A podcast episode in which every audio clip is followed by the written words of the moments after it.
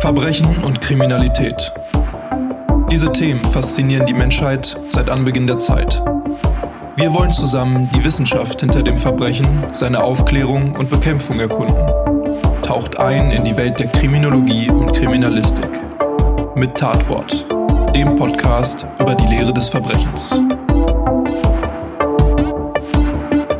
Hallo und herzlich willkommen zu einer weiteren Folge von Tatwort, dem Podcast über die Lehre des Verbrechens. Mein Name ist Tobi, ich bin Polizeikommissar und in diesem Podcast will ich mit euch in die Welt der Kriminologie und Kriminalistik eintauchen. Wir erkunden hier also zusammen die Lehre des Verbrechens, aber auch die Lehre der Verbrechensaufklärung und Verbrechensbekämpfung. Nachdem es in den letzten Folgen einen starken Schwerpunkt zu eher kriminologischen Themen gab, unter anderem mit dem Dreiteiler zum Thema Cyberkriminologie, der bei euch ja auch echt gut angekommen ist, wollte ich für diese Folge mal wieder ein wenig mehr Fokus auf die Kriminalistik setzen. Und deswegen habe ich mir für diese Folge eigentlich einen Bereich rausgesucht, der zu den bekanntesten in der Kriminalistik gehören dürfte. Und zwar handelte es sich um eines der berühmtesten Verfahren zur Ermittlung von Tätern und zur Aufklärung von Verbrechen. Weswegen es oft tatsächlich auch sinnbildlich für den gesamten Bereich der Verbrechensaufklärung und somit eben dann auch für die Kriminalistik steht. Denn ursprünglich hatte ich diese Folge den Fingerabdrücken bzw. der Daktyloskopie gewidmet und damit wollte ich quasi eine ganz neue Rubrik über Spuren einleiten. Allerdings habe ich während der Recherche bzw. der Ausarbeitung der Folge so für mich bemerkt, dass es durchaus sinnvoll ist, euch vorher nochmal ein paar grundlegende Dinge zu dem übergeordneten Thema der Spurenkunde mit auf den Weg zu geben, statt sofort in ein so komplexes Thema wie Fingerabdrücke einzusteigen. Zum einen helfen die Grundlagen nämlich, um bei gewissen Spurenarten wie der DNA oder eben auch Fingerabdrücken überhaupt erfassen zu können, warum solche Spuren so wichtig für die kriminalistische Arbeit sein können. Zum anderen auch, um euch einmal das grundsätzliche Vorgehen an einem Tatort bei der Suche, Sicherung und Auswertung von Spuren näher zu bringen. Denn da gibt es definitiv viele Begrifflichkeiten, Verfahren und Methoden, mit denen man immer wieder zu tun haben wird und die immer wieder für die verschiedensten Spurenarten angewandt werden. Ja, und irgendwann war ich dann in der Vorbereitung tatsächlich an dem Punkt, dass die kurze Einleitung zu dem Thema Spuren innerhalb der ursprünglichen Folge so lang war, dass man eigentlich schon wieder eine eigene Folge daraus hätte machen können. Und deswegen habe ich auch genau das gemacht. Vorher wollte ich aber auch noch mal wissen, was ihr so dazu sagt und habe deshalb eine kleine Umfrage auf Instagram gestartet und euch gefragt, ob ihr in solchen Fällen lieber etwas kürzere Einzelfolgen haben wollt, also zu jedem Unterthema eine eigene, oder ganz lange, sehr ausführliche Folgen, aber dann direkt über eine gesamte Thematik. Die Umfrage ist ziemlich eindeutig in Richtung kürzere und kompaktere Folgen für je ein einzelnes Thema ausgegangen und genau deswegen gibt es jetzt eben auch erstmal diese aktuelle Folge zu den Grundlagen der Spurenkunde innerhalb der Kriminalistik. Wenn ihr das nächste Mal auch mitentscheiden wollt, beispielsweise auch über die Themen der nächsten Folgen oder auch einfach nur Feedback hinterlassen wollt, dann schaut doch auch mal auf Instagram oder Facebook vorbei. Da findet ihr mich unter Tatwort-Podcast Außerdem werden dort auch immer mal wieder unterstützende und erklärende Fotos von mir gepostet, die das Gehörte im Podcast ganz gut ergänzen. Also dann lasst uns doch auch direkt mal eintauchen in die Welt der Spurenkunde. Wie ja gerade schon erwähnt, möchte ich daraus eine ganz eigene Rubrik machen, in der ich euch alles über Spuren näher bringe. Also was gibt es für verschiedene Spuren, was sind die Merkmale dieser Spuren, wie findet man diese an einem Tatort und wenn man sie dann gefunden hat, wie geht es eigentlich weiter? Also wie sichert man verschiedene Spurenarten und welche Erkenntnisse kann man jeweils aus ihnen ziehen? All das will ich euch an dieser Stelle mal genauer erklären. Und ich habe es vorhin ja schon mal angesprochen, bei dieser Thematik befinden wir uns in der Kriminalistik. Genauer gesagt kann man die Spurenkunde dem Bereich der Kriminaltechnik zuordnen. Und was macht eben ein Kriminalist? Also was ist seine Aufgabe? Unter anderem, er sammelt Beweise. Beweise sind nämlich Gott sei Dank in unseren Strafverfahren immanent und notwendig, hauptsächlich um eine Tat rekonstruieren zu können und dann im besten Falle natürlich, um eine Täterin oder einen Täter zu finden, die dann auch für ihre Taten verurteilt werden können. Und hier unterscheidet man zwei Arten von Beweisen. Zum einen haben wir den Personalbeweis und dem gegenüber steht der Sachbeweis. Personalbeweise sind im Prinzip einfach alle Aussagen von Personen, die sachdienliche Hinweise zu einem Sachverhalt machen können. Also Sachverständige und Zeugen, aber im Zweifelsfalle natürlich auch der Täter selbst. Ohne ausreichende naturwissenschaftliche und forensische Möglichkeiten und Verfahren war der Personalbeweis lange Zeit auch das hauptsächliche Beweismittel in jedem Strafverfahren. Und ein Geständnis des Angeklagten galt dann sogar als eine Krone der Beweisführung. Das große Problem mit Personalbeweisen ist allerdings eine ganz bestimmte Fehlerquelle, nämlich der Mensch. Denn da der Mensch bzw. seine Aussage hier das Beweismittel ist, sind Personalbeweise natürlich immer subjektiv. Und wie verwertbar so etwas ist, hängt deshalb von vielen verschiedenen Faktoren ab. Denn jeder Mensch nimmt die Dinge, die er gesehen hat, ganz unterschiedlich wahr und merkt sich diese Wahrnehmung auch in ganz anderer Qualität. Und selbst wenn dieser Mensch alles wunderbar deutlich wahrgenommen und sich anschließend gemerkt hat, kann er das alles auch genauso gut und verständlich wiedergeben? Also, wie ist seine Fähigkeit zur Reproduktion des Erlebten und Gesehenen? Und das alles natürlich vorausgesetzt, die Person versucht nicht auch noch zu täuschen und sagt bewusst die Unwahrheit. Denn das kommt auch gar nicht so selten vor, wie man sich ja wohl denken kann. Jetzt hört sich das natürlich so an, als würde ich den Personalbeweis total niedermachen wollen und als könnte man diese Aussagen vor Gericht oder für ein Strafverfahren überhaupt nicht gebrauchen. Aber dem ist wirklich absolut gar nicht so. So sollte das auch gar nicht rüberkommen. Denn es ist ja ganz klar, ein Zeuge, der eine glaubhafte Aussage machen kann und vielleicht sogar den Täter auf frischer Tat ertappt hat oder ähnliches, kann natürlich sogar der wichtigste Beweis in einem Verfahren sein. Und genauso selbstverständlich beispielsweise auch das Geständnis eines Täters. Da gibt es dann auch keinen großen Interpretationsspielraum mehr. Das ist bei einem Sachbeweis, also unserer zweiten Beweisart, anders. Die sprechen nämlich immer losgelöst vom Tatgeschehen ganz objektiv für sich selbst. Und somit lässt ein Sachbeweis auch für einen gänzlich Unbeteiligten, der nichts mit der Tat an sich zu tun hat, also meist eben für die Ermittler oder Juristen, einen Schluss über die Tat zu. Bevor das geschehen kann, müssen diese Sachbeweise allerdings immer erst durch Ermittler und mithilfe naturwissenschaftlicher Verfahren gesucht, gesichert, ausgewertet und gedeutet werden, bevor man überhaupt etwas damit anfangen kann. Durch immer schnellere und größere wissenschaftliche Fortschritte in dem Bereich haben wir mittlerweile aber auch immer bessere Untersuchungsmethoden. Gute Beispiele sind hierfür die Digitalfotografie oder die DNA-Analyse. Und damit steigt natürlich auch die Bedeutung des Sachbeweises innerhalb eines Strafverfahrens immer mehr. Und nicht nur, um für sich selbst zu stehen, sondern auch, um gegebenenfalls die Aussagen von Beteiligten zu bestätigen oder zu widerlegen. Und vielfach erlaubt einem auch erst ein Sachbeweis, zum Beispiel eben Fingerabdrücke oder DNA, den Zugang zu einem Beteiligten und somit dann zu weiteren Personalbeweisen. Und das war erstaunlicherweise auch schon vor über 100 Jahren einem ganz besonderen Mann bewusst, der heute als einer der Urväter der modernen Forensik gilt. Der Franzose Edmond Locard, seines Zeichens Mediziner und Jurist, hat nämlich schon um das Jahr 1910 herum das formuliert, was wir heutzutage gemeinhin als die Locardsche Regel oder auch das Locardsche Prinzip kennen. Ungefähr zur gleichen Zeit hat er nämlich auch in Lyon das erste offizielle forensische Polizeilabor zur Ermittlung von Tätern gegründet. Es sollte zur Grundlagenforschung in den Bereichen der Toxikologie, Daktyloskopie und Ballistik dienen und außerdem zur Sammlung und Auswertung von Sachbeweisen.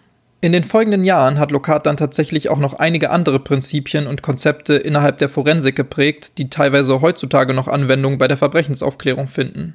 Er revolutionierte die Analyse von Handschriften, erfand eine modifizierte Methode zur Analyse von Blutspuren und entwickelte die heute noch gültigen Vorgaben zur zweifelsfreien Identifizierung von Fingerabdrücken. Und das alles halt schon ungefähr vor 100 Jahren. Zwischen 1931 und 1935 veröffentlichte er dann sein siebenbändiges Werk Lehrbuch der Kriminalistik, das auch heutzutage noch als eine der Grundlagen der gesamten kriminalistischen Methodik und Forschung gilt. Und weil ich jedes Mal wieder fasziniert bin, wie gut die Lokatsche Regel selbst heutzutage noch auf die aktuelle Kriminalistik angewendet werden kann, wollte ich euch das Ganze an dieser Stelle natürlich nicht vorenthalten. Und zwar lautet sie wie folgt. Überall dort, wo er, also der Täter, geht, was er berührt, was er hinterlässt, auch unbewusst, all das dient als stummer Zeuge gegen ihn.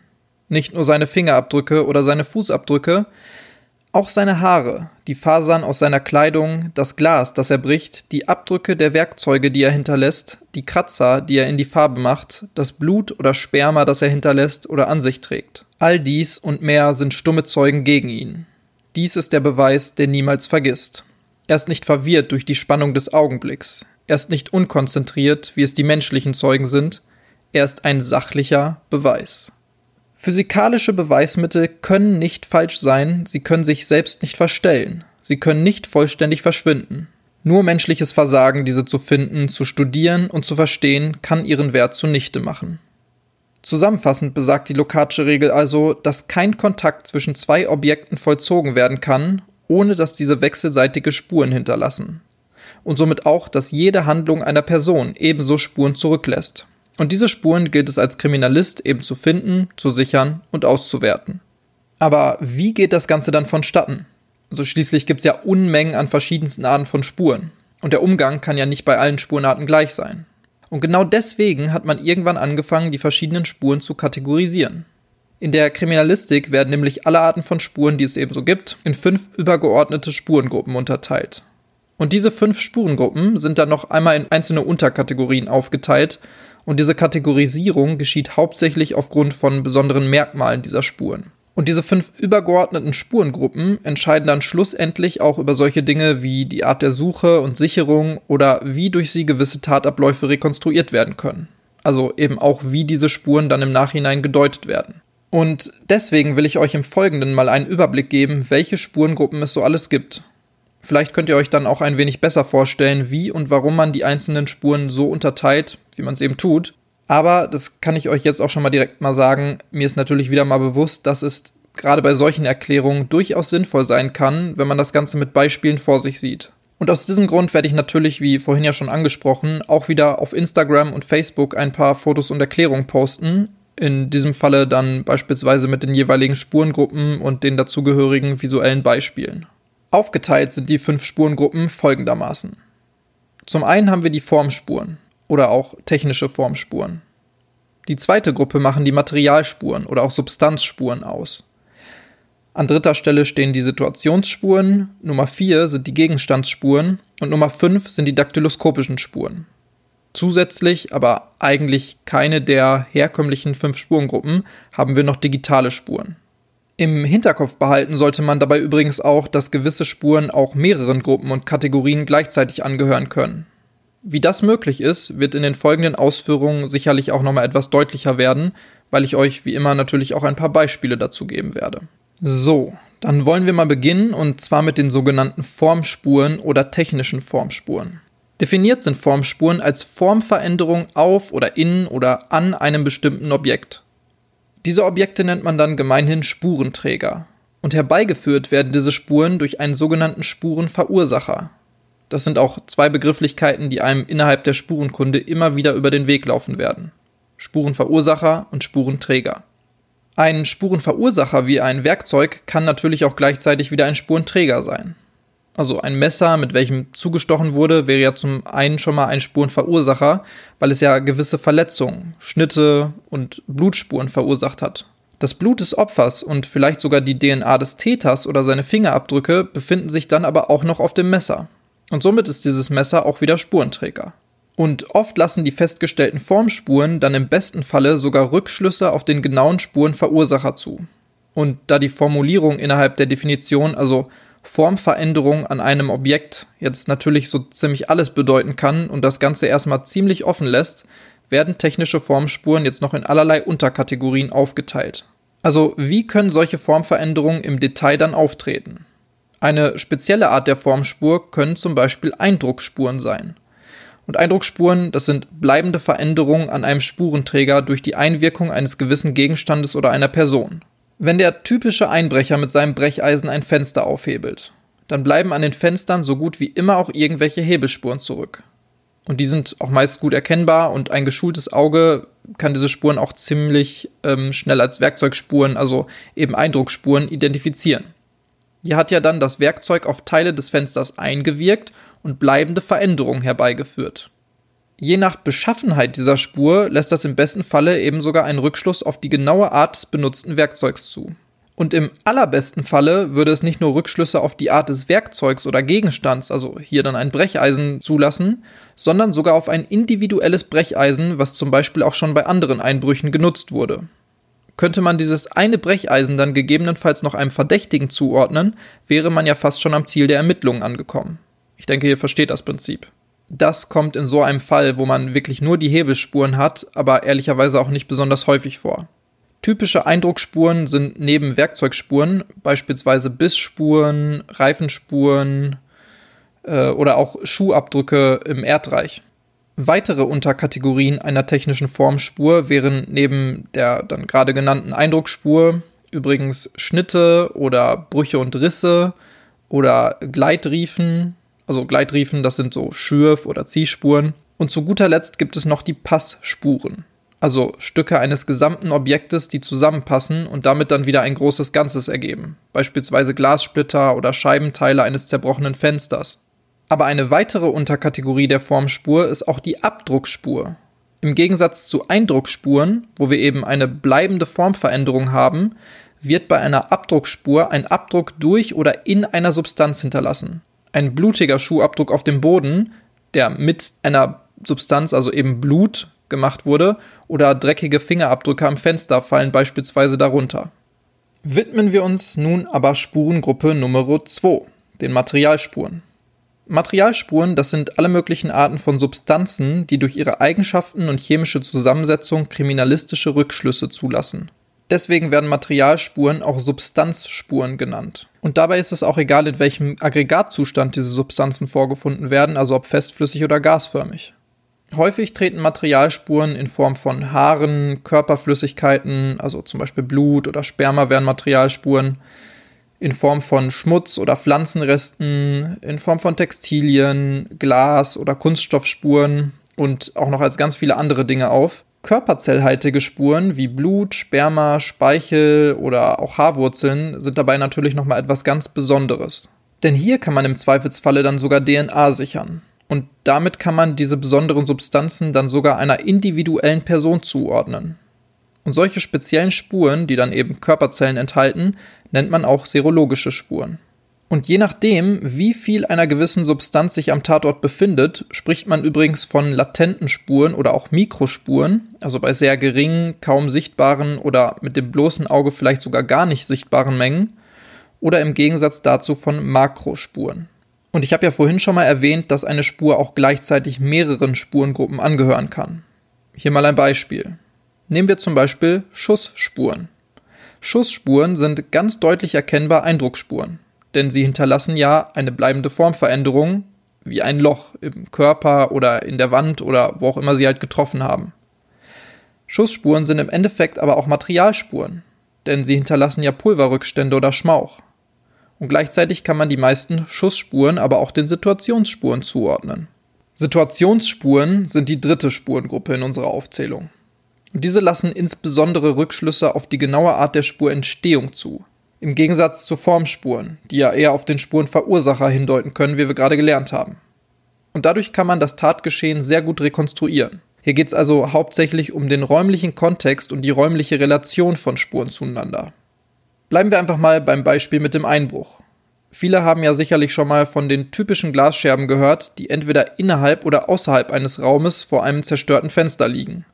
Und das lässt ja bekanntermaßen oft Rückschlüsse auf die Seite zu, von welcher das Fenster eingeschlagen wurde.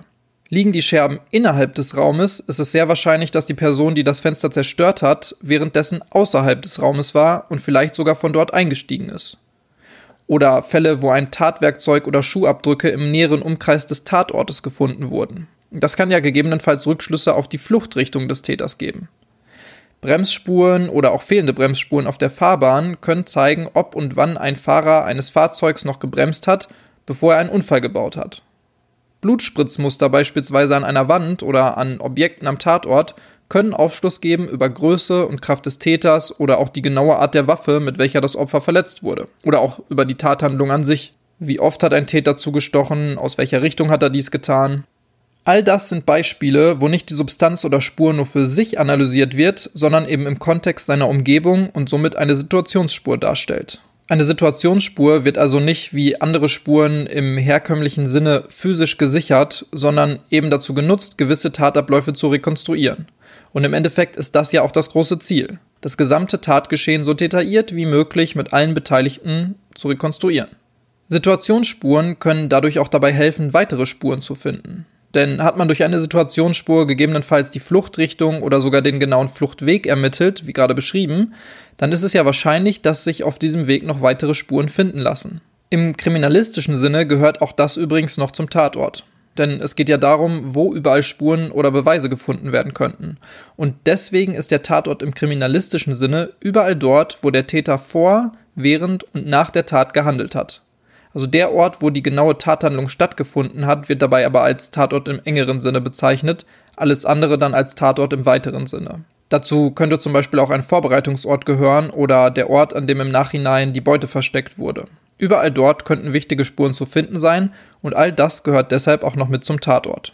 Als vierte Spurengruppe haben wir noch die Gegenstandsspuren. Hier ist das Ganze etwas simpler und bedarf auch gar nicht großer Erklärungen, würde ich mal sagen. Gegenstandsspuren sind nämlich alle beweiserheblichen Gegenstände, die an einem Tatort gefunden werden. Das heißt alles so an greifbaren Objekten. Die meisten Gegenstandsspuren sind auch Spurenträger, deswegen sind diese Gegenstände besonders spurenschonend zu behandeln und zu sichern. Ein vor Ort zurückgelassenes Tatwerkzeug oder sogar eine Tatwaffe wären eine typische Gegenstandsspur. So, und zu guter Letzt haben wir als fünfte Spurengruppe noch die daktyloskopischen Spuren. Die Wortherkunft liegt wie so oft im Griechischen. Daktylos bedeutet nämlich Finger und Skopie grob übersetzt schauen. Es geht hier also um die Fingerschau und daktyloskopische Spuren sind dann logischerweise Fingerabdruckspuren. Wobei das stimmt nicht ganz, denn da fehlt noch was. Daktyloskopische Spuren schließen tatsächlich mittlerweile auch Handabdrücke und in selteneren Fällen sogar Fußsohlenabdrücke mit ein. Da will ich jetzt aber auch nicht zu viel vorwegnehmen, denn die Daktyloskopie soll ja schon das Thema in einer der nächsten Folgen von Tatwort sein. Sehr wichtig und erwähnenswert, aber eigentlich keine eigene Spurengruppe im herkömmlichen Sinne, wären übrigens noch die digitalen Spuren.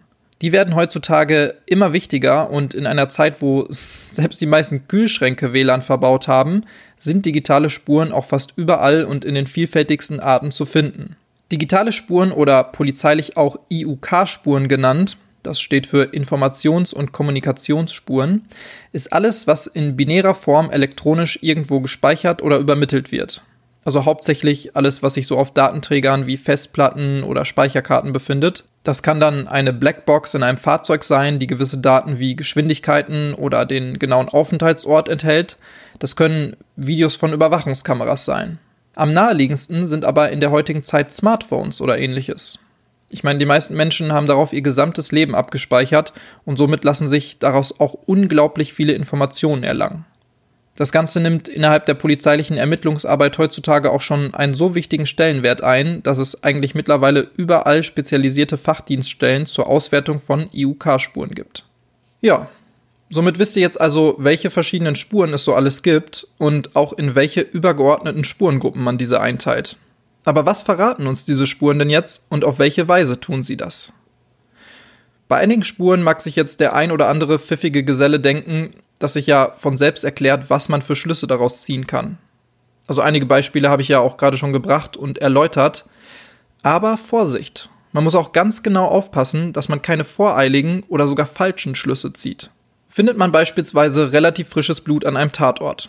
Was wären eure ersten Gedanken dazu?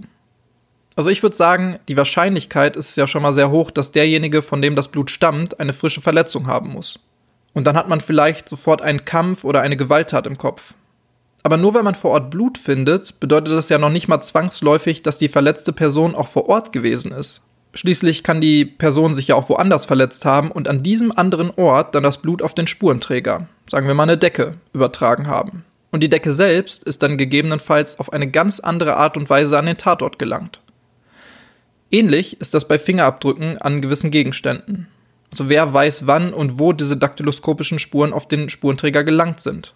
Und vielleicht hat dann das Blut auch gar nichts mit der eigentlichen Tat zu tun, sondern da hat sich einfach jemand eine Stunde vorher beim Kartoffelschälen geschnitten. Ich weiß, das klingt jetzt vielleicht etwas weit hergeholt, aber das sind eben auch genau die Gedanken, die sich jeder gute Ermittler jedes Mal und auf jede einzelne Spur bezogen machen muss. Also passen die Spuren zueinander wie könnten die Spuren dorthin gelangt sein? Gehören die gefundenen Spuren überhaupt zum eigentlichen Tatgeschehen?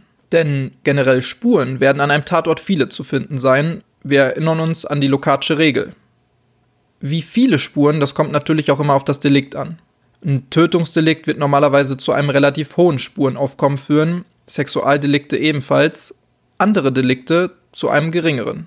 Manche Delikte hinterlassen aber auch gar keine Spuren am Tatort, beispielsweise eine einfache Beleidigung. Beleidigung ist ja auch eine Straftat, die verfolgt werden muss.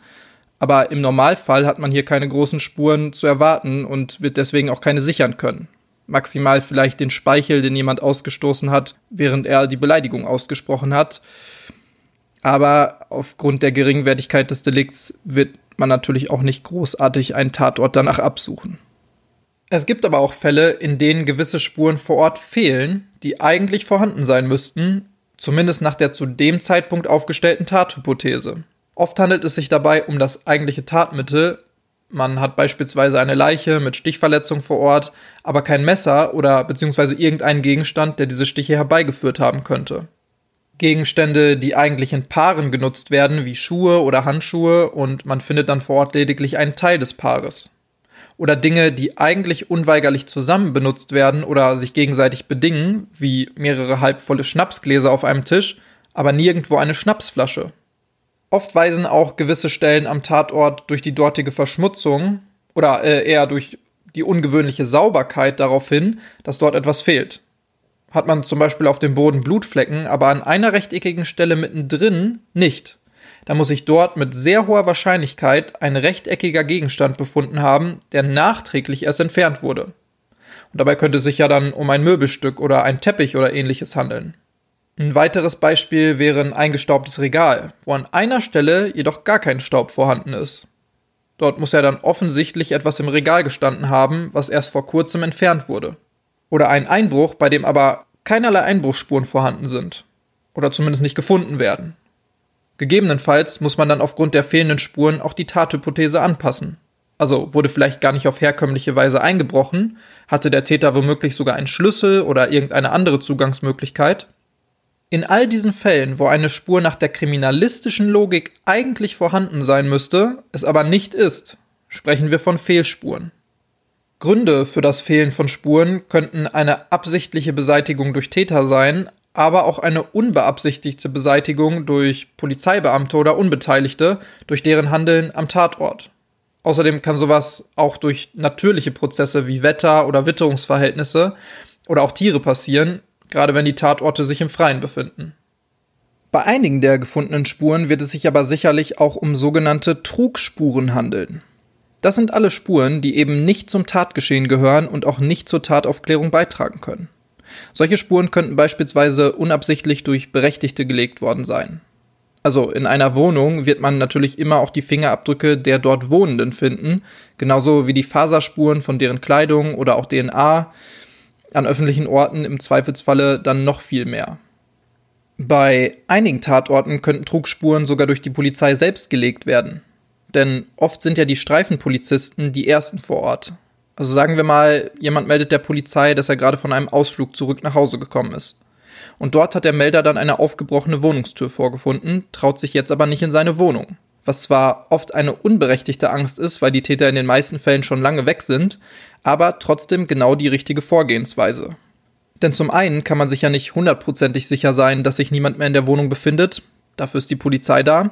Zum anderen sollte man ab diesem Zeitpunkt auch möglichst nichts mehr anfassen, weil man ja keine Spuren zerstören will. Nach dem Anruf kommt also die Polizei dorthin. Und die ersten Beamten vor Ort haben selbstverständlich ein ganz bestimmtes Ziel nämlich die Wohnung und das Umfeld nach Tätern zu durchsuchen und dass dabei gegebenenfalls eher die Schutzweste und die Eigensicherung Priorität haben, statt sich mit Einmalhandschuhen und Schutzanzügen auszustatten und Spurenschutz zu betreiben, dürfte ja auch den meisten klar sein. Erst wenn man den Tatort gesichert hat, wird dieser begutachtet, abgesperrt und die Kriminalpolizei wird hinzugerufen, um die Spurensuche und Spurensicherung einzuleiten. So können dann auf die verschiedensten Arten eben Trugspuren an einem Tatort entstehen. Zusätzlich dazu gibt es auch Täter, die fingierte Spuren hinterlassen. Also Spuren, die die Ermittler absichtlich auf eine falsche Fährte locken sollen. Und da man diese Unterscheidung zwischen echten, beweiserheblichen Spuren, Trugspuren oder fingierten Spuren aber vor Ort auf die Schnelle meist gar nicht so wirklich durchführen kann, werden die meisten Spuren vor Ort gesichert. Denn tut man das nicht sofort, dann sind diese vielleicht unwiederbringlich für immer verloren. Und dann wird im Nachhinein innerhalb des Ermittlungsverfahrens entschieden, was aussortiert werden kann. Es gibt aber zwei Dinge, die dem Ermittler dabei helfen, auch vor Ort schon so etwas ein bisschen besser einschätzen zu können. Und zwar tut man das dadurch, dass jede einzelne Spur an einem Tatort eine gewisse allgemeine Beweiskraft und zum anderen einen konkreten Beweiswert zugewiesen bekommt. Die allgemeine Beweiskraft ist dabei eher die generelle Einordnung einer Spur. Also wie gut kann man mit dieser Spur oder dieser Art von Spur oder mit dieser Spurengruppe überhaupt etwas beweisen und somit dann auch, wie überzeugend ist so ein Beweismittel gegebenenfalls vor Gericht. In unserem Beispiel mit den Hebelspuren wäre die Beweiskraft wohl eher nicht besonders hoch. Denn man kann im Normalfall nur durch die typischen Hebelspuren vielleicht gerade mal auf das spurenverursachende Werkzeug schließen, wenn man Glück hat. Aber ansonsten meistens weder darauf, wer es benutzt hat, noch irgendwelche anderen spezielleren Erkenntnisse daraus ziehen. Wie gesagt, jetzt nur auf die Hebelspuren bezogen. Bei Blut allerdings hätten wir eine relativ hohe allgemeine Beweiskraft. Denn das Blut kann ja schon mal nur von einer einzigen Person stammen und mit unseren heutigen Mitteln können wir diese Person auch eigentlich ziemlich genau bestimmen. Das heißt, hier wäre sogar im Zweifelsfalle eine Individualidentifizierung möglich. Das bedeutet, eine Spur kann einer bestimmten Person oder einem ganz bestimmten Spurenverursacher zugewiesen werden. Zusätzlich eben auch noch zu der Information, dass die Person eine Verletzung davongetragen hat und genauso verhält es sich zum Beispiel auch mit daktyloskopischen Spuren. Auch hier haben wir eine hohe allgemeine Beweiskraft und eine Individualidentifizierung wäre in den meisten Fällen möglich. Der konkrete Beweiswert bezieht sich dann auf die Spur im speziellen Kontext des Tatortes bzw. des Sachverhalts. Also was kann ich hier auch in diesem Sachverhalt damit beweisen? Wo wurde das Blut gefunden? Um wie viel Blut handelt es sich? In welcher Form war das Blut vorhanden? Wie alt war das Blut? Ich habe ja vorhin das Beispiel gebracht, dass nur die Existenz des Blutes am Tatort noch nicht beweist, dass die Person auch wirklich da war, weil es sich auch woanders auf den Spurenträger übertragen haben kann und dann eben anschließend der Spurenträger wie auch immer an den Tatort verbracht wurde. Aber das wäre natürlich nur so, wenn es sich hier um ein paar Blutspritzer handeln würde. Also hätten wir am Tatort aber eine riesige Blutlache oder gewisse Spritzmuster an den Wänden oder so, dann deutet das natürlich viel eher darauf hin, dass die Person doch vor Ort war und auch dort die entsprechende Verletzung erlitten hat bzw. das Blut verloren hat. Das ist ja nachvollziehbar. Gewisse Spuren haben eine enorm hohe allgemeine Beweiskraft. Dazu zählen unter anderem die serologischen Spuren, also alles, was DNA enthalten kann. Dazu zählen aber auch, wie gerade schon gesagt, daktyloskopische Spuren.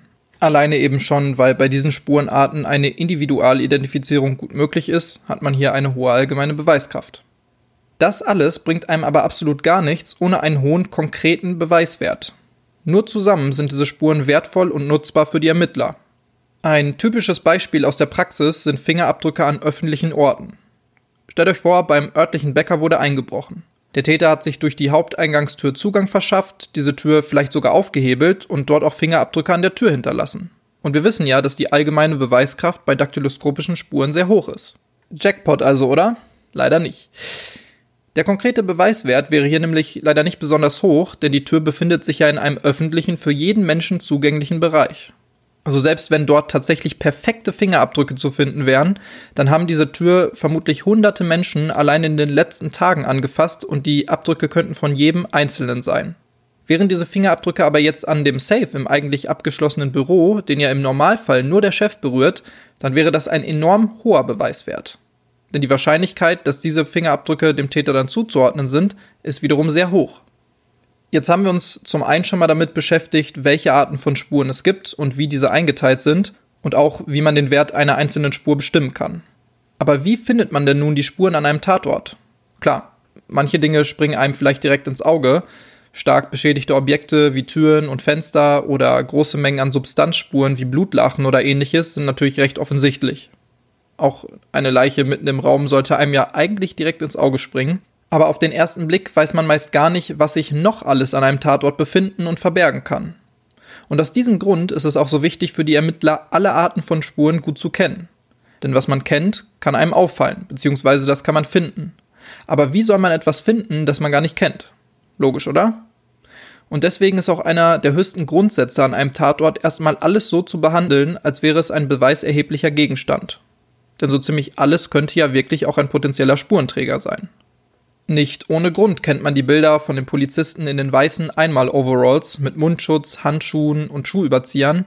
Und dabei handelt es sich nämlich meist um die Kollegen der KTU, also der Kriminaltechnischen Untersuchungsstelle. Die Schutzkleidung dient hauptsächlich dazu, dass die Ermittler keine eigenen Trugspuren am Tatort hinterlassen. Man könnte die KTU als das deutsche CSI bezeichnen und somit sind das unsere Experten auf dem Gebiet der Spurensuche und Spurensicherung. Aber die KTU kommt selbstverständlich nicht für jeden kleinen Eindruck raus, sondern wird im Normalfalle nur bei besonderen Sachverhalten hinzugezogen.